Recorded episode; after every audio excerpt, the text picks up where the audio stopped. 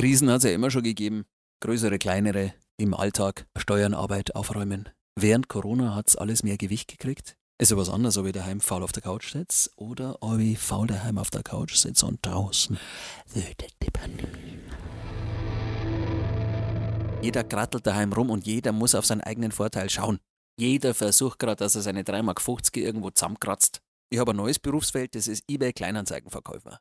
Und zum Beispiel auch zu Hause Scheißaufräumer oder Computerdateiensortierer. Das sind so neue Berufsfälle, die ich habe. Da bin ich auch erfolgreich. Was ist der Preis? Und man sagt, du, es ist umsonst. Du sollst einfach nur die Couch abholen. Aber da bin ich aktiv, da kann ich was tun. Und vor allem macht es wesentlich mehr Spaß, als irgendwie sich zu denken, oh, ich bin äh, eigentlich Live-Künstler.